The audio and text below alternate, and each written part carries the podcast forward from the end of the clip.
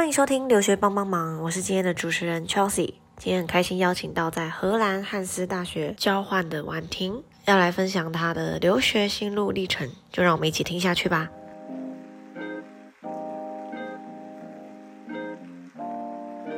Hello，婉婷。Hello，那可以先请你就是简单跟大家的自我介绍一下吗？就是可能关于过去在哪边读书，还有你目前从事的工作。好，我的名字叫婉婷。那我今天也很开心能够来到 Chelsea 你们的呃 Podcast 的频道，对，就很荣幸被邀请。那我先大概做一下自我介绍，就是我现在目前居住在荷兰阿姆斯特丹。那我过去是在台湾逢甲大学念国际企业英语专班。那我大四的时候来到荷兰交换。那交换结束，我就在当地找到工作，所以我现在在一家荷兰的医疗设备公司做关于他们亚洲市场的开发经理。然后我是水瓶座，水瓶座很好，爱吃爱玩。好啊。那呃，因为很多留学生对于可能大学生交换这一块蛮有兴趣的，那可以先请你分享一下，你当初是为什么会决定去荷兰这个国家，然后是呃什么样的动机会让你想要去交换呢？嗯，就是因为我念的科系，它本身就是比较特殊一点，就是它就是规定大四最后一年一定就是我们系上所有同学都一定要出国交换一年，就是要到。呃，英语系国家这样，那其实大部分同学都会对于美国跟英国或是澳洲是主流。那我因为我之前有在美国跟英国都有生活过，所以就是它对我的吸引力相对就比较小一点。那因为我之前有去欧洲，对欧洲的感觉还蛮好，因为我本身很喜欢就是一些历史，所以比较文，就有时候比较文青，虽然大部分的时候不文青。嗯那我 当时候会注意到荷兰，原因是因为我之前在法国念高中的时候，我超讨厌法国的，就是因为就是 法国人不会讲英文，然后法国又没有那么的 open minded，所以我就说我再也不要再去法国，就是可以去玩，但不会在那边生活。然后德国人又比较，就德国就是比较嗯严谨，比较严肃一点。相对我这种爱玩的个性，会又会比较不适合。那我当时就听教授介绍说，哎，荷兰的英文程度非常高，然后我就想说，嗯，这个已经对我很有吸引力了。那我当时候的很大的大动机，是因为我大三就是整个大学三年都很努力的修课跟实习，所以我告诉自己大四一定要就是玩到疯掉，所以我就选了这个大学城 Groningen。所以我就决定说，OK，那就来这个学校做交换，这样。了解，嗯，所以当初你申请学校的时候是，是它算是学校有配合的 program，那对这个学校就是你们学校有自己配合，所以比较好申请进去，还是说你是自己想要去申请？那可以分享你的申请过程吗？对，因为这个学校是有跟我们学校签姐妹校，所以它的申请过程是其实比较简单的，因为是姐妹校的关系，所以就是基本的你的呃托福或者雅思就是要达标，然后再就是看你过去三年的成绩单，还有就是你的 CV 跟你的 motivation letter 这样。哦，所以当初有他们学校有需要面试吗？或者说就是呃准备好相关文件其实就可以了。就是他们只要准备好相关条，就是相关的文件，基本上就是 OK 这样。对，那我有听一些同学他们想要申请就是非姐妹校的学校，那他们准备的东西材料就比较多，比如说会有面试，然后还有可能需要老师的推荐信这样。嗯。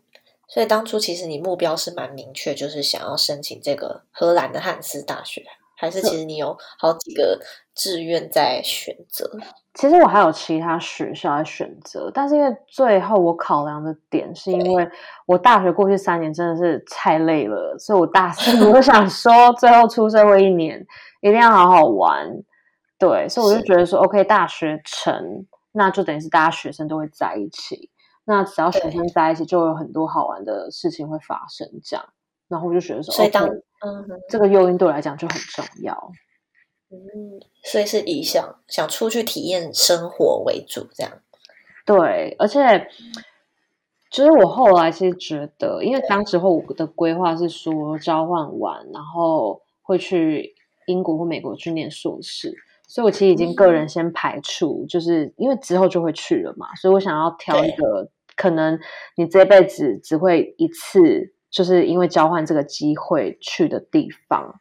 那当然，有些同学可能就是，比如说你们想去美国或英国念书，你可以先去那边看看这个环境是不是你喜欢的。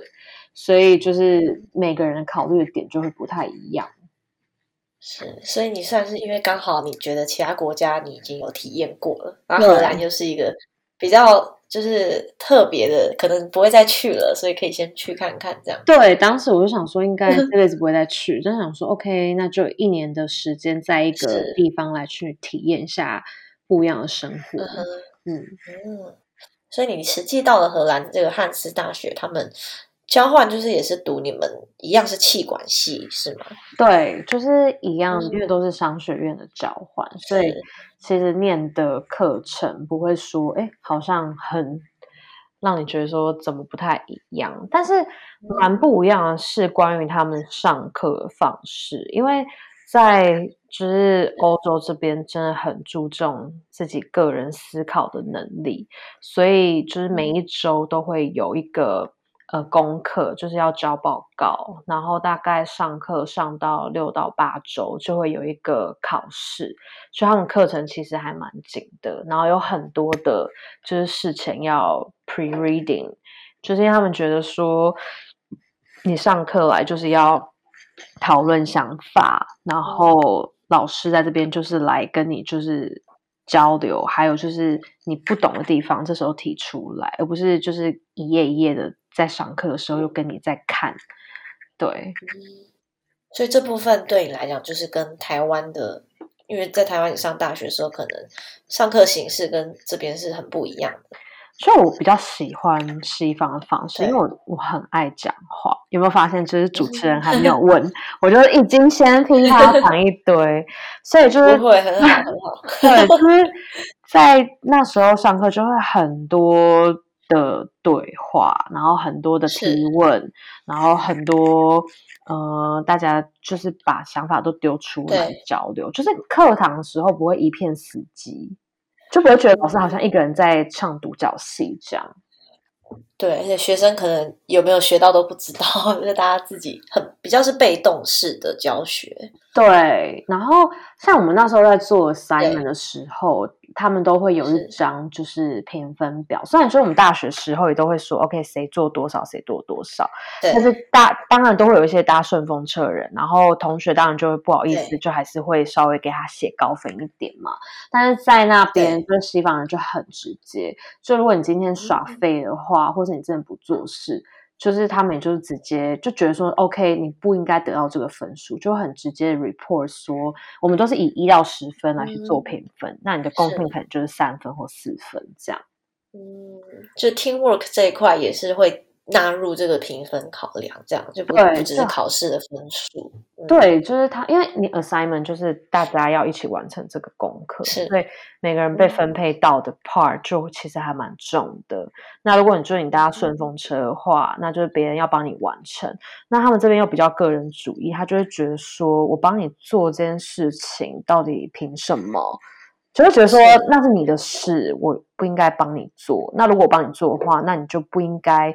得到不属于你的成绩，这样其实反而好像比较公平哦。对，可以多方面的去对。就他们不喜欢被，就他们不太会占人家便宜，也不喜欢自己被占便宜，就是自己负责自己的努力的程度这样子。对对对对对，嗯，蛮好的。因为他嗯，这点亚洲就真的比较不会有这种方式，顺风还是比较传统的。计分方式，就大家比较客气啦，应该这么说。都想说，哎，大家好歹都同水一场，不要这么的 对难看。对，就大家一起就是呃高分通过的。对，嗯，那你在呃荷兰这个求学是一年的时间吗？对，有没有时间？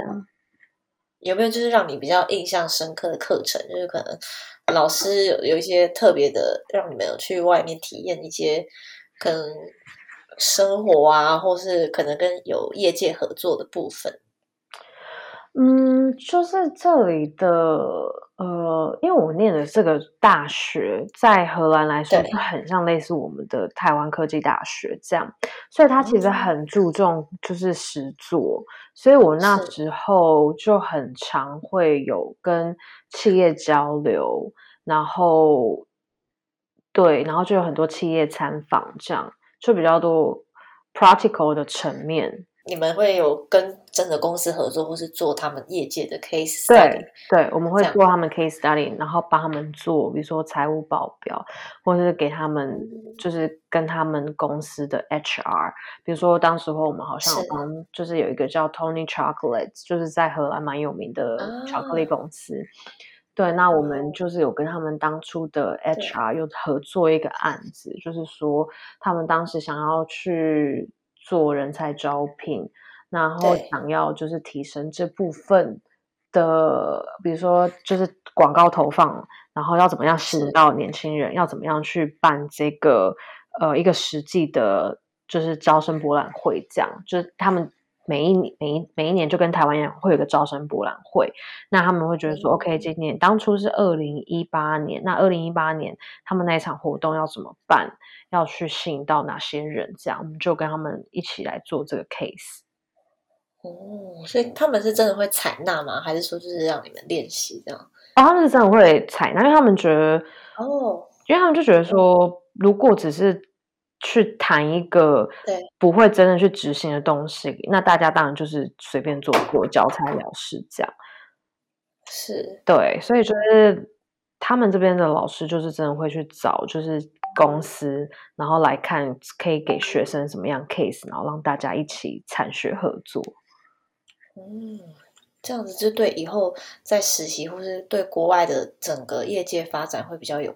真的有一些概念这样子，对，不是只是读学术的内容，对。所以你在呃荷兰阿姆斯特丹，它是他们的首都吗？还是就是一个阿姆斯特丹？就是我现在住的地方，就是类似台湾台北的概念。那我当初念书的地方就很像是花莲，台湾的花莲，花莲，对，就是很像花莲，就是我们。嗯，它就是在荷兰最北边。一般荷兰人这辈子应该很多人都没有去过这个城市，然后但是它就是非常著名，就是学生城，就是一个不夜的不夜城学生城这样。嗯，就是他可能不是在市区，可是那边就是大家都很嗨，因为都是年轻人这样。对，然后就是这个城市都不睡觉，就是大家可能在自己的宿舍或者在 家里就先 party 一下，然后晚上出去，因为它很小，它市中心骑车最多不会超过十分钟，就骑脚踏车，就是大概五到十分钟一定会到。然后酒吧、学生会都会就是举办活动这样，所以整个城市每天都超热闹的。哦，所以说，嗯，在校时期的课外活动应该非常的丰富，就是嗯，平常除了上课以外，你的时间都是在在就是在怎么样分配？因为他们真的很喜欢运动，像他们就有很多不同的 club，像什么就是基本男生就是打足球、棒球、网球、垒球，嗯。滚地球，然后女生游泳啊、骑马，还有就是很多就是动静街社团，动静街都有，像比如说呃辩论或是一些国际学生会这样。然后我当时候就加入骑马跟游泳。那因为我是交换学生，所以我每周末其实都是出去玩，就是到不同国家出去玩这样。然后平日就是上课，然后参加社团，所以其实生活蛮忙的。说实在，哈哈哈那他们们的社团有没有什么就是比较厉害的，或是你你可以分享你参加的一些经验？他们社团蛮厉害，应该就是这么说。像我们都会有这种系学会，就他们也有系学会。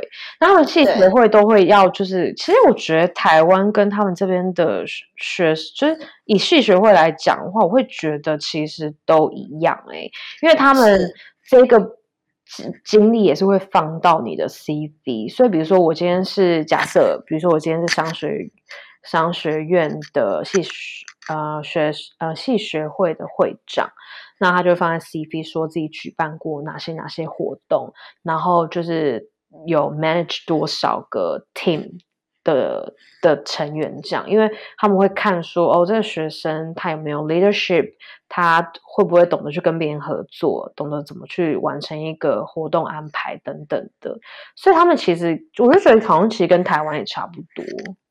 嗯，对啊，就是像台湾可能系学会办联会什么的。对啊，对对对，就是他们也是玩的蛮认真的。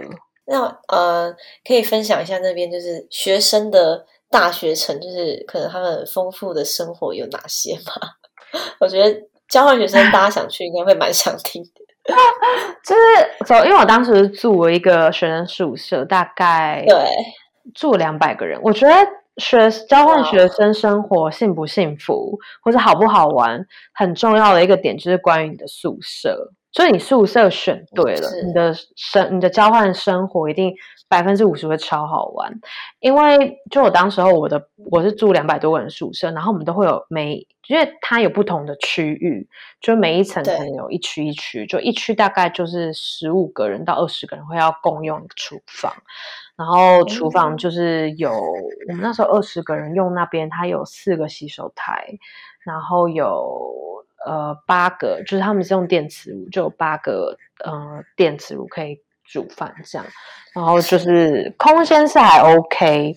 然后我那时候是跟英国人、奥地利人，然后巴西人、芬兰人，就很多不同国籍的人住在一起。然后计划。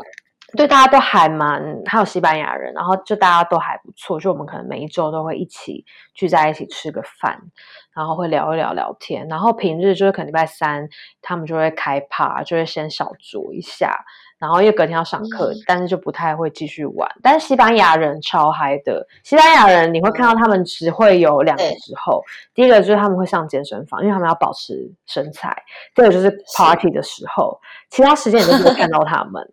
所以他们是很好玩，就是如果你想要好玩，就是懂，就是找一个朋友带你吃喝，带你飞，你就去跟南欧的朋友 在一起。西班牙人热情，非常热情，无时无刻都在想要怎么好玩。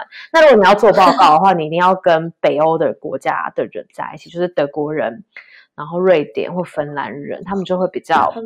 负责任、用功，对，很用功，好学生。德国人就是好学生。你跟德国人同组的话，你不用担心你成绩太差，保证一定很多。哦，你也是见多识广，就是哪一哪一国的人要跟要怎么样，就是可以分类。对对对，嗯，真的是蛮有用的一个建议。对，然后像我当时候就有朋友，他也是住在，就是他们是住大楼，就是一到九，对，然后也是每一区大概二十个人，可是。他们那边就就有发生很多次，就是比如说，嗯，可能某个国家的朋友就是不会打扫，就是比如说你碗盘吃完了，你不会自己用手洗，你就会堆积在那边，或者说每天都在开趴，不照顾其他人感受，也有听过很雷的，就是室友。所以这种真真的就是看自己的运气。对，那如果说你住的地方，大家。就是大家都蛮随和的话，那你就当然会有很多好玩的 party，你就可以认识很多很多的人。嗯，对，所以有时候也是蛮未知的，就是一个怎么讲未知的体验。对，就算是未知的体验。但是如果说你宿舍没有成功的话，你会通常都会有一些 orientation week，他就会带你说来认识学校，那个地方也是很好认识好朋友的时候。就是可能跟他们是会联合其他的大学的吗？就是就是因为我们那个大学城就是只有两间大学，所以我们就两间大学会玩在一起。所以荷兰他们读书这边就是非常的 work hard play hard 这样子。对，真的也是会认真的读书，对，不只是只是玩这样子。对，那这样子就是其实自己的自主性跟自制力也要蛮好，就是知道怎么分配，呃，什么时候该认真念书，什么时候可以放松的玩，这样。对啊，就是因为他们就很注重效率，就荷兰是一个很注重效率的一个国家。像比如说，他们吃中餐，大概十五分钟就搞定了，就吃个三明治，OK，吃饱了，开始去下一堂课，或是做其他事情，就一分一秒都不想要随便浪费掉。因为我以为欧洲是非常，他们也都会蛮惬意，因为我听过有人可能 lunch break 就一两个小时那种，所以荷兰反而是他们。步调也是蛮紧凑的，就是他们其实也不算紧凑，就是就是他们喜欢把时间最大效益化，就他不会像我们，就是大家吃中餐，就大家一起所有人出去吃个一个小时，然后回来下一堂课，因为他们就觉得说，哦，你吃个三明治，你快速解决。你就可以下一堂课，然后你上完课，你就可以做自己的事情了。就是不一定都要就耗在同个地方太久。对，而且他们自己也比较 individual，所以他会觉得说，嗯，在学校吃饭的话，嗯，也不算是社交，那就吃完这样就好了。嗯，对，就是可能对，不用一定要大家一起不会做同一件事情，这样不会不会，蛮好的。嗯，所以你在大学的时期，呃，有做在台湾的实习嘛？然后还是说在国外的时候，有因为什么样的机会找到实习？哦，就是我当时候在台湾，就是我从大一开始，就是去中国暑假的时候有去实习，算是。就是边实习然后边玩这样，然后我就觉得说，哎，好像这种跟业界比较多交流，可以让我学到比较多东西。所以我在大学的时候，其实我每个学期都超修大概快三十个学分。哇哦，对我觉得那你也是很厉害，超出三十个学分。然后我就想说，想要赶快就是呃毕业嘛，就是赶快修完，然后可以去做实习这样。然后当时候我。刚好非常幸运，就是那时候台中 Uber 来台中发展这个业务，所以算是蛮前面梯次，应该第一还第二梯次进入到台中 Uber 做他们的市场运营实习生，就一五二零一五年十二月到二零一六年的六月，所以是刚好台湾 Uber 就是正在开发中的时候，刚好开发台中这个市场，因为其实台北已经有了，然后他们后来来到台中。啊，对，好厉害！那你也是，呃，几率非常的好。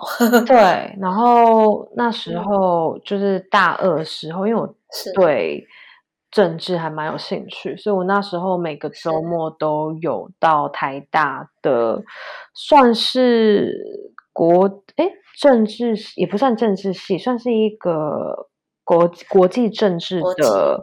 一个社团，然后他们是每周六会上社课，大概是从下午对上一整天这样。然后我就那时候每个周六都去台大那边的社团来去上这个社课，然后还有边做这个台中 Uber 实习，然后就认识很多在呃台北的朋友。那他们后来有跟我说，就说：“哎，那你可以来考虑看看，就是就是台湾微软这实习计划，就会有一年的时间。”那我就觉得说：“哎，好像也还不错，可以去尝试看看这样。”嗯，所以刚好认识的朋友，然后因缘际会的，呃，让你接触到下一份这个微软的实习。哦，他他们是给我这个 idea，我就说：“哎，你可以就是偷偷看这个实习计划这样。”因为那时候好像还还蛮竞，就是一直也好像都蛮竞争的。那我就保持着觉得说，好，那就去试试看，不知道自己会不会 被选上这样。所以那时候就是呃，Uber 完就是接着这个微软，对，就是接着是微软的实习，对，然后也是做了半年的时间。那因为当时候就是刚好微软办公室有搬到就是国泰大楼，就是在信。义，哎，那一站叫什么站？忘记了。市政府哦，市政府站的那个大楼。但是因为我就觉得说，我自己个人比较有点虚荣心，就是我一直想要在一零一工作，然后我就觉得说，站在一零一，然后俯瞰整个台北，就觉得哦，整个世界都踩在我的脚下。对，有这个抱负蛮蛮好的。对，然后那时候 就看到，就是说，哎，有朋友他们在这个 People Search 猎头公司实习，然后。然后就是他们也是成长很多，然后我就觉得说好像可以去试试看这个机会，所以我就自己寄 email 给呃当时候的用人主管，就他其实是没有开职缺的，然后我是看到主动对主动就是寄 email 到。他们公司又留的 email 信箱，这样就说：“哎，这是我的 CV，那就是想要来就是这边实习。那我我觉得，因为我一直以来都是做市场销售这部分实习，所以我就说，我觉得我自己在就是销业务方面这部分是蛮有经验的。那我同时也想要就是再多学习关于就是怎么样更精进，然后也想要就是体验看看。”那我就主动去写了这封信，这样。哇哦，所以就也顺利的有被录取，这样。对，那其实我觉得这一份 People Search 的实习经验，对我人生来讲，算是还蛮重要的一个呃成长的转折点。嗯，怎么说？因为就是我在台中 Uber 跟台北微软实习的时候，我也是呃。就是公司，因为跨国性的公司，其实有很多公司资源，然后也认识到很多非常优秀的朋友。那我在 People Search 比较不一样的地方是，呃，我当时候是在银行，就是专门因为猎就是猎头，它有很多不同的产业。我当时候是特别针对呃金融业的银行里面。那来去帮呃我们的顾问来去找，就是相关很呃能够符合当初公有公司来 approach 我们开出来的职缺，这样。那我当时候为什么会觉得说这个对我人生很大的转折点，是因为这一份实习。基本上所有事情都是要我自己去做，像比如说呃陌生开发要去哪里找，就是相符合的 candidate，我要怎么样去跟他们沟通，那。都是我要自己一个人去完成这些 task，因为像之前的实习都是，比如说我们是一个 team 五六个人，然后大家一起去做，把这件事情完成。可是你自己的 assignment 不会特别多，这样。那我就觉得说，哎，在 people search 这边挑战性会非常高，而且我当时候的主管他叫 Flora，他就是从他身上我就看到说以后。就是他会是我想要成为主管的样子，像当时我是一个实习生嘛，可是因为我呃实习的时候面对的所有的 candidate 都是在社会上非常有经验的前辈，那我当时候就觉得说，哦，自己好像要客气矮人一截。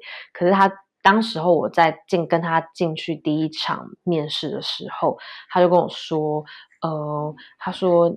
如果你今天只是把你自己的定位在一个实习生的话，那你都只能做一个实习 intern 的工作。但如果你今天把自己的定位在像是一个 consultant，或是说 OK consultant 有点远，你可以把自己定位在一个 assistant，那你今天能够做的事情就会能够超出你原本以为你自己只能做的这些事。那我就觉得说，哎，就是有被主管，首先就是被重视，然后第二个就是他让我觉得说，我会想要拿出什么样的态度来去面对我现在这个实习的工作。是，对，就是给自己一个心理的一个目标，反而会让你就是真的可以呃去到那个地地位上。对，然后那时候跟在他身边的时候，最长 就是我们，比如说我们今天去跟一个 candidate 面试完，那他首先他都会直接先问说，你觉得这个 candidate 怎么样？他会想要听你怎么分析，然后听你怎么样去观察身边的事物。那我觉得这对一个当初我还是大学生的时候，我觉得很重要的启发是，他。会在训练你的观察的能力，然后还会在训练说你去看事情的脉络。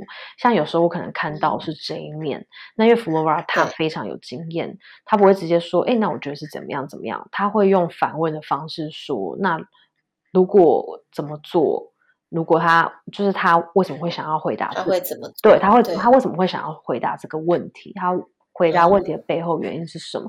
所以它会让你不断去 push 你去往更深入的层面去思考。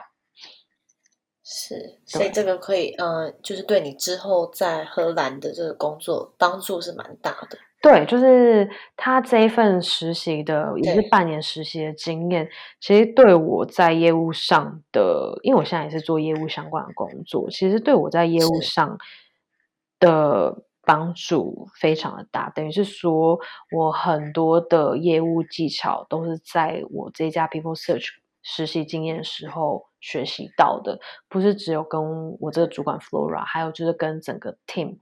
呃，就是这些呃顾问他们身上学习到，嗯，所以算是就是你的实习经验都是在台湾，对，都是在台湾。嗯，因为这呃很多人可能会想要说哦，要去国外实找实习啊，其实，在台湾也是有蛮多很好的工作机会，可以训练到你。对未来的职涯的帮助，对啊，我觉得其实台湾有很多非常好的公司，不管是新创还是传产公司，其实不比国外来的差。而且我觉得，其实最主要除了是你 CV 上的。呃，比如说公司名称响亮之外，我觉得最大的一个点是关于，首先你的团队的人，还有最重要就是你的主管，你是不是能够在你主管身上学习到东西？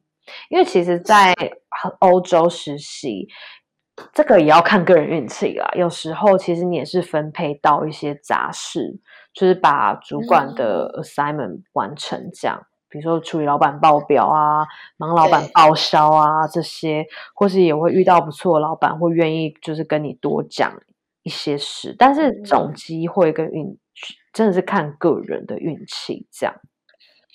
嗯嗯嗯。所以后来你可以分享后来到荷兰私幼这个公司是怎么样拿到这个工作机会嘛？因为。呃，从台湾实习，然后就是直接到得到这个国外的正职。对，其实我觉得我真的是一个还蛮幸运的人，因为当时候我大四交换最后一年，其实交换完本来就是要回台湾工作这样。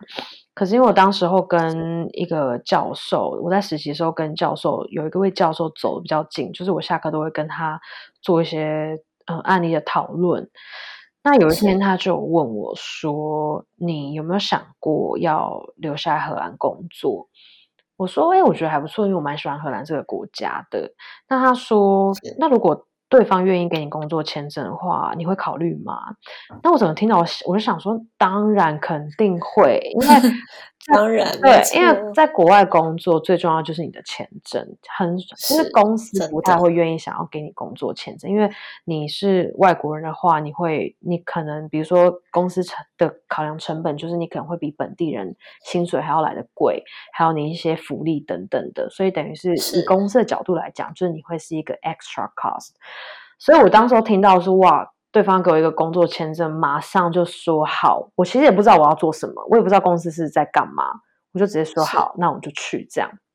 然后后来就跟呃他们公司的 CEO、我的直属的经理面试，面试两次，然后知道说 OK，我们是在做医疗设备相关，然后我们是要。未来公司未来十年都是要在亚洲市场发展，对，所以就是说，刚好我会讲中文，然后还有相关的实习的背景经验，所以我们就这么 决定 害我。哇，那当初一录取的时候，就是以这个经理的角色嘛，开发区的业务，对，就是就是以这个角色去。那是非常厉害，就是以一个可能是刚好又是会讲中文的这个优势也帮助到你。对，就是讲中文这个优势有帮助到我。那我就觉得说，因为大部分很多人来实习，呃，来交换，其实都是想要体验人生，就是哦，体验在国外生活。那我会觉得说，其实如果你是一个比较积极的同学的话，你可以尝试看看，找到不一样的机会，比如说学校办的一些就业博览会。或是办的一些呃比赛，其实你都可以去参加去争取。就除了每个周末出去玩之外，对，像我当时候只是因为跟就是下课都会跟教授多聊几句，所以就跟教授变得比较熟。那教授一有这个机会开出来，就马上就是问我，对，就是因为我其实真的没有想过自己会留在荷兰工作，也工作了快三年了。所以当初，呃，其实当初可能想说只是交换，然后回台湾。对，没错，真的。然后就这样做了三年。对，也是非常厉害。我就觉得说，很多时候这个机会真的是，虽然很老生常谈啦，但因为是个人发生在我自己的身上，我就会觉得说，很多机会真的是自己去争取来的。就是你不问的话，就等于零；你问了没有，OK，那就是正常。但如果你问了，那有，那就是整个就是转到。真的哎，就是没有什么事是不可能。哇，真的。哇哦。就像当初可能没有什么特别计划，但是你就做了跟别人不一样的事，或是别人没有做的事。对，像因为我觉得老实说，我在台湾台中逢甲大学，虽然它是私校还不错，但是比起国立大学，我自己都会觉得说，哦，好像没有那么的好。那我就觉得说，那我想要再多努力一点，所以我就每个周末去台大去修课，去参加，就是当时候台北有很多培训课程。一年的那种，就基本上我大一大二每个周末都是搭车去台北上课，这样。对，然后因为这样，所以我就认识了很多很优秀的朋友，他们也同时给我很多的不同的想法跟启发。我就会觉得说，我未来想要去的地方，就是我想要跟这些厉害的人一起工作。那我要怎么样？才能够去完成这件事情，我就会开始想要找很多不一样的方法来去帮助我达到这个目标。嗯，所以一方面是你自己兴趣，然后加上你也是很积极的去尝试这各种可能。可能别人周六都去都去玩的时候，你就是选择搭车来台北上课，这样对参加这个。对，因为我自己本身也是蛮乐在其中的。对，其实有时候不要把它想成是一个很烦的事情，对，以后都会有用。对，然后从前提是你自己要喜欢这件事情。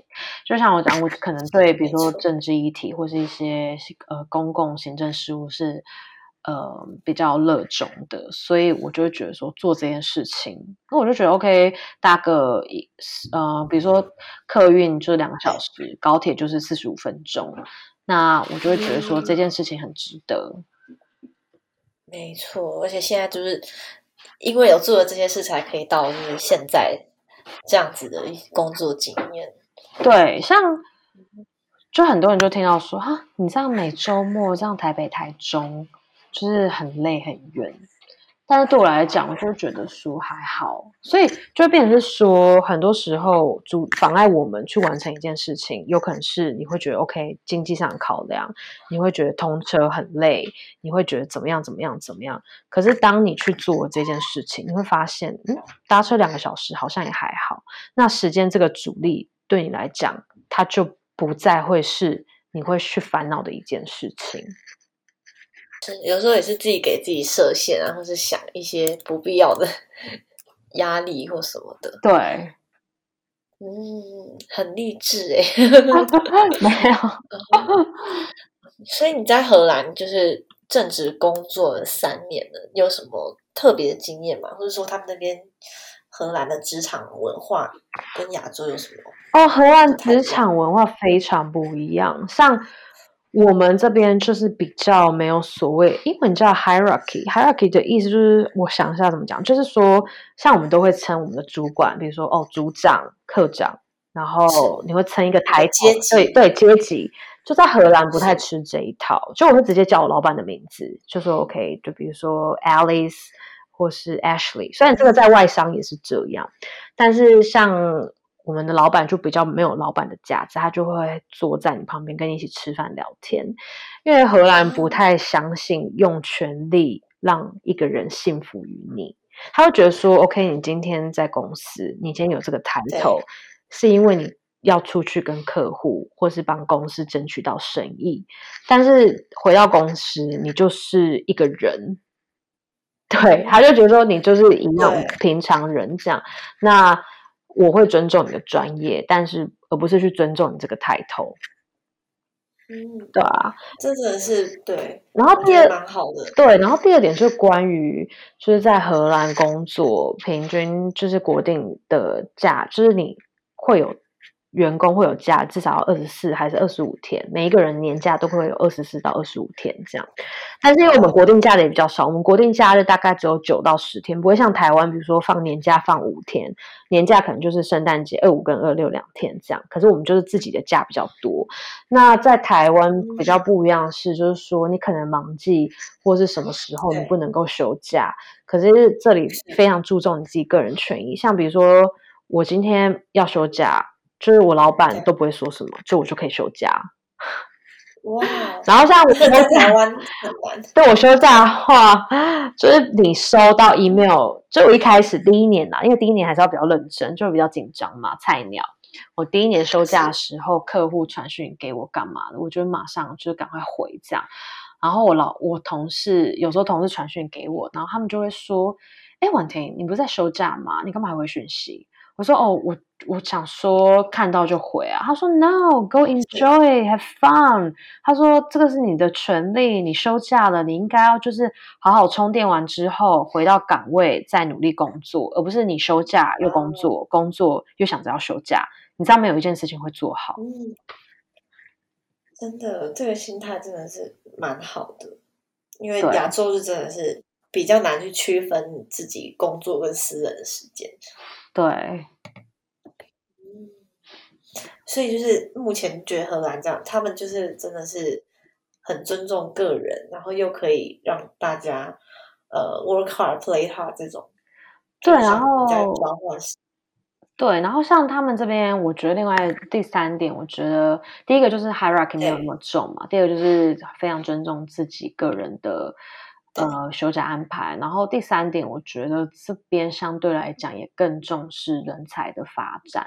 首先就是我们公司都会有一个 budget，就是说你今天员工想要去做一些课程进修的话，每个人都会有一个固定的 budget 让你去做这件事情。比如说金额可能是五到六万台币这样，你会有每一年都会有这个金额来去做。使用，那第二就是说，他们其实不太喜欢流动率高，因为，嗯，就是就是也不是说不喜欢裁员或是什么，就是不太喜欢，就是我今天训练你上这个岗位，然后你训练一下你就走了，因为对他们来讲，他就要再重新找一个人，再重新训练，同样花费时间跟金钱，所以他会更注重说，就是。你员工跟公司是不是 match？对对对对对，像他就是说哦，一就是算我们在 interview 你，但同时你也在 interview 这个公司，你跟这个公司合不合？因为他不像说哦，你今天上班上个三个月之后就觉得说，哎，不行，那就走了。那对公司来讲也是一个蛮头痛的事情，所以他们在人才上面会更相对的注重你。嗯，就是比较双向的，不是只是公司单方面给你施压啊，想要吓跑你的。对对对，比较不会。嗯，哦，这真的是蛮不一样的。对，这真的蛮对，比较不太一样。对，所以你目前在那边就是会啊，对未来的话，你会打算继续在荷兰工作吗？还是说你未来有想要回台湾的打算？回台湾嘛？就可能因为我工作性质，其实每个月都就是在 COVID 之前，我是每个月去上海跟台湾出差的，所以其实对我我这还蛮幸运，就是我的工作跟台湾，我就觉得这个距离没有那么的远，所以就是目前长期规划应该还是会继续在欧洲荷兰这边发展。嗯，所以说工作就是因为你的客户。呃会都是讲中文的，你也会用到很多呃中文啊，或是很多机会回来亚洲。对，没错。这个真的很好，而且是公司出钱，真的很重要，机票那么贵。哇，那是所以我觉得可能留学生可以往这个方向也可以去思考。对啊，因为现在亚亚洲越来越发达，可能很多公司也会需要呃一些亚洲的人才。其实我觉得最后我的在欧洲这边。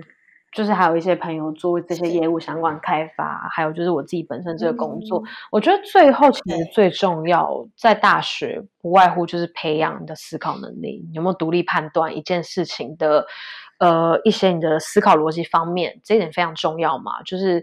不要人家问你什么你答不出来，或是没有自己一条思路去解决问题能力。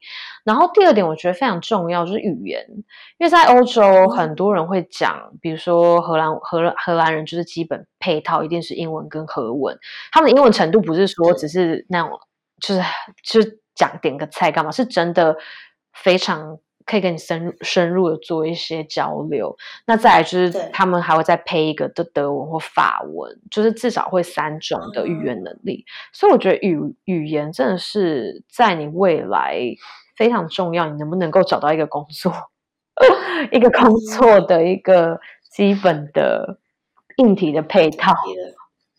对，一个是一个一个 skill 吧，对，就是对 一个必备，就是对。我觉得你第一个，大部分大家有上大学，就是是就是大家都有，大家都有。再来就是说，你愿不愿意花时间去学个外语？这样，嗯，所以说大家可以对语言，然后还有自己的可能思考。这之后的职涯发展，这样对。那当然说，如果你今天是工程师，比如说理科相关背景，我有一些朋友他们在呃这边做呃工程师，他们英文不是说非常好，可是因为他们有相关的理科的能力，那你的语言可能就不会这么的着重。嗯，专业的技能也也可以是加分的条件。对。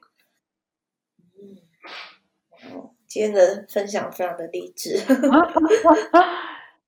对啊，因为呃，刚好我觉得荷兰这一块也对台湾人还比较少人，就是去那边留学，所以也可以大家会受益良多。对，算对大家有一些帮助。因为我觉得大部分的人，就是有时候选择不是主流的路，可能现在蛮孤单的啦。然后也可能大部分人都会觉得说，哈。那是什么？为什么要去那里？可能会有很多疑问。可是我觉得，如果说你你知道这是你自己想要的，然后你愿意有点勇气给自己，其实会发现有很多不一样的路，就是你会走出一个属于你自己的路。我自己个人经验是这样。是这个收尾非常的棒，励志的结尾。因为很多 对啦，大。呃，大部分就可能还是什么想要去北美啊，然后可能英国啊这种大家比较典型会想去的国家，其实可以尝试比较不一样，说不定竞争比较少，会更有优势。但是我觉得其实因为这边其实是还是还是蛮竞争，因为其实白人社会都是非常注重你产出蛮竞争，而是说就是大部分。的主流标准可能就是 OK，你去美国念硕士、找工作等等，很多人去分享这条路，它就很像是一个模式、一个公式，你就觉得说你套进去，你好像也可以达成这样的人生。但其实另外问题是说，你觉你确定这是你想要的吗？就是那是别人的梦想之路，它会是你的吗？还是你想要走出你自己的一条路？只是没有人写出来，或是没有人。去说，但不代表它没有发生。对啊，因为我觉得，对啊，我觉得是蛮重要的啦。大家都是可能会想要，亚洲人比较会比较不敢去创新，或是呃，试着去想一些别的思维，可能都是家长给他们的建议，然后就想说，好吧，那我就去这样。对，就是留留学有很多可能性啦。是，希望大家都可以找到自己的。属于自己的路，这样。嗯，我会觉得会是比较重要的。对呀，好的，那今天非常谢谢婉听跟我们的分享，那今天的采访就到这边了。好，谢谢，好，谢谢大家，拜拜，拜拜。